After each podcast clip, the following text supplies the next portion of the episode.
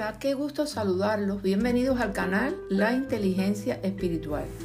Ya hemos abordado casi todos los aspectos más importantes del libro La Inteligencia Espiritual y estaremos realizando en estas últimas grabaciones algunas generalizaciones importantes para su mejor comprensión. Le invito también a que se inscriban en mi podcast por Anchor, Spotify, Google Podcast, entre otras plataformas donde también encontrarán estas mismas grabaciones. Muchísimas gracias por los 71 suscriptores que tenemos también en YouTube. Toda la honra y toda la gloria sea siempre para Dios.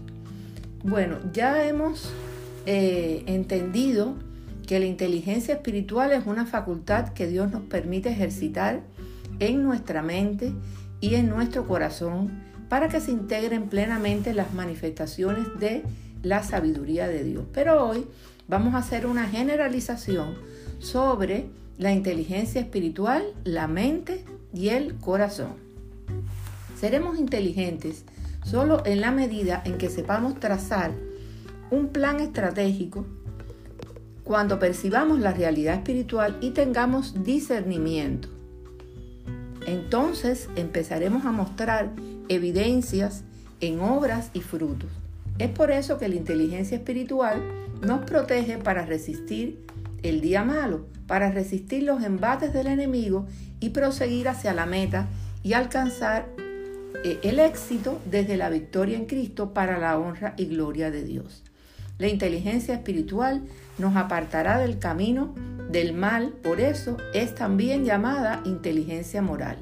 Ella nos concederá el discernimiento para comprender lo que nos hace daño y lo que no es edificante para nuestro espíritu.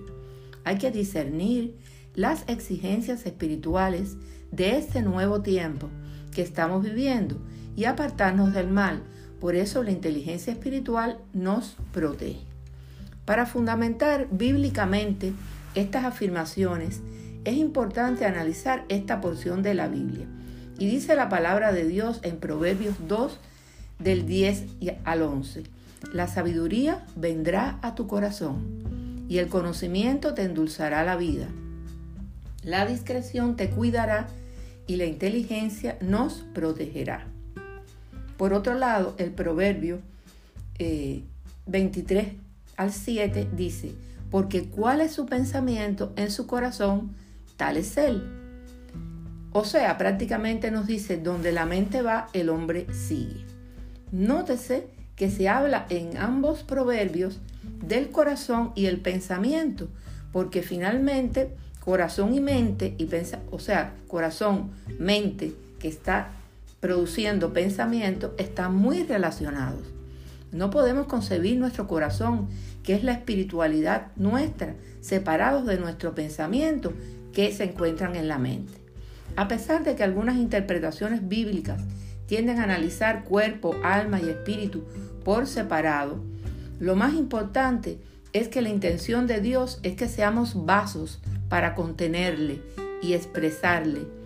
Al nosotros decidir vivir en el espíritu, el alma y el cuerpo fusionarán de manera armónica para cumplir los propósitos de Dios. Ahora, Dios está preocupado por el hombre. ¿Qué tiene escondido en el corazón? Corazón que es nuestra vida interior, es nuestra espiritualidad, concebido como el grado de comunión que tenemos con Dios. En nuestra vida interior, en nuestra espiritualidad, lo que pensamos es básico. Y es como dice la Escritura en Proverbios 23:7. La manera en la que pensamos determina cómo vivimos y quiénes somos. Es por eso que tenemos que pensar acerca de lo que estamos pensando.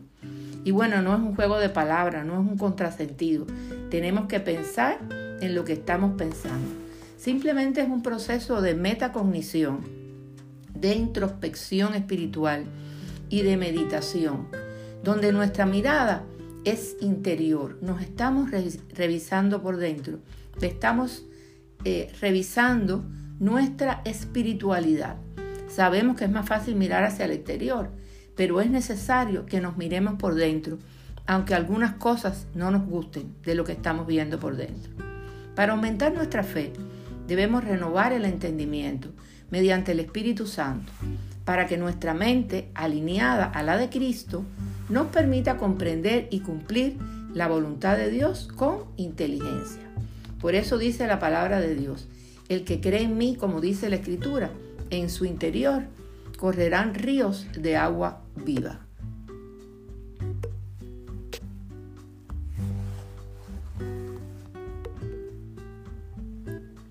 Continuamos. Qué hermoso versículo, ¿verdad? El que cree en mí, como dice la escritura, de su interior correrán ríos de agua viva. Juan 7:38. O sea, el Espíritu Santo nos renueva, nos consuela y nos guía. En el proceso de madurez, el cristiano se compromete de manera plena a cumplir la voluntad de Dios. En una vida de consagración, abandona su vida egocéntrica y se humilla. Se entrega en su misión voluntaria a Dios. Se deja guiar de manera dócil por el Espíritu Santo para discernir lo que más le agrada al Señor. Así, llenos del conocimiento de su voluntad, con sabiduría e inteligencia espiritual, tendremos un caminar en el Espíritu y abundante fruto del Espíritu y obras, porque el cristiano maduro está en pie por la fe. Se trata entonces de tomar la decisión, creer lo que Dios dice, que es la verdad, más de lo que creemos según nuestras propias emociones, sentimientos, lo que digan otras personas o lo que nos reflejen nuestras circunstancias. La Biblia habla específicamente de tres cosas que debemos hacer para desarrollar una mente que esté de acuerdo con Dios. Y quiero recordarlas porque de alguna manera ya la hemos hablado y centrarme sobre todo en los beneficios de cada una de ellas. En primer lugar, es importante tener en cuenta que la palabra de Dios dice, concentre su atención en las cosas de arriba, no en las cosas de la tierra. Colosense 3.2. Esta es la clave para resistir la tentación. Cuando de antemano tomamos una decisión para lo que queremos o no queremos hacer, pues entonces cuando venga la tentación ya hemos sentado una base para tomar esa decisión correcta y tenemos más posibilidades de tener dominio propio como fruto del Espíritu Santo. Por tanto, es importante estar concentrados en las cosas de arriba, no en las cosas del mundo. No podemos esperar que la tentación venga y luego reaccionar basándonos en cómo nos sentimos y en nuestras emociones. En segundo lugar, eh, vamos a, tomar esta, esta porción de la palabra de Dios que dice, no se amolden al mundo actual, sino sean transformados mediante la renovación de su mente. Así podrán comprobar cuál es la voluntad de Dios, buena, agradable y perfecta. Romanos 12.2. Renovar la mente es un proceso continuo.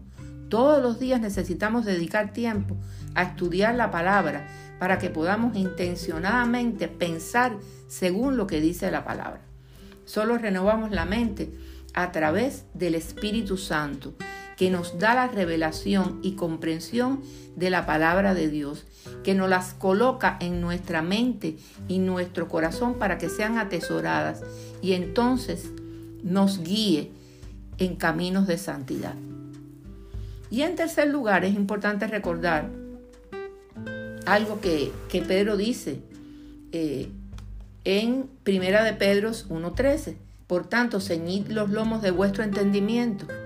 Por tanto, ceñid los lomos de vuestro entendimiento, sed sobrios y esperar por completo en la gracia que se os traerá cuando Jesucristo sea manifestado. Pero nos está haciendo un llamamiento a la vida santa porque recordemos que nuestros pensamientos nos llevan a la acción, eh, a la acción teniendo en cuenta la verdad que es Cristo. Entonces probablemente estaremos pensando, bueno, pero ¿qué significa bien eso? Básicamente Pedro nos está diciendo que necesitamos sacar toda la basura de nuestra mente.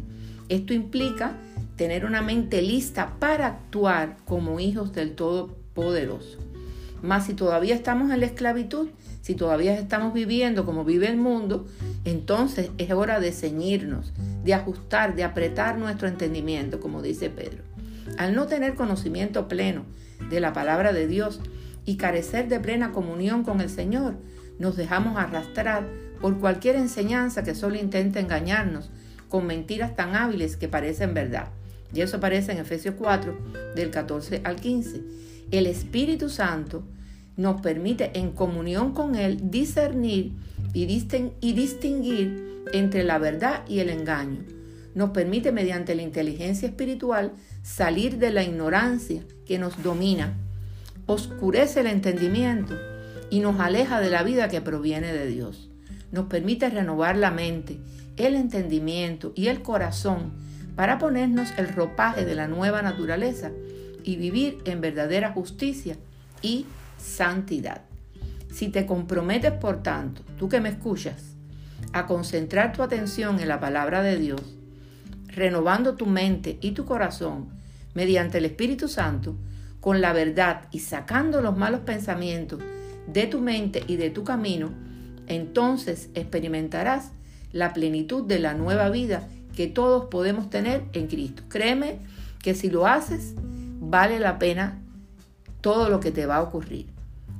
Eh, sería todo eh, en este podcast o en esta cápsula de hoy, pero siempre te voy a invitar a que si aún no has recibido al Señor o has perdido el primer amor, es decir, que ya no tienes el fervor y el apasionado compromiso de antes porque apareció la rutina y la costumbre ha sustituido el amor intenso hacia el Señor, pues necesitas de una reflexión sobre tu vida cristiana para rescatar en estos tiempos que estamos viviendo tan difíciles el deleite de su primer encuentro.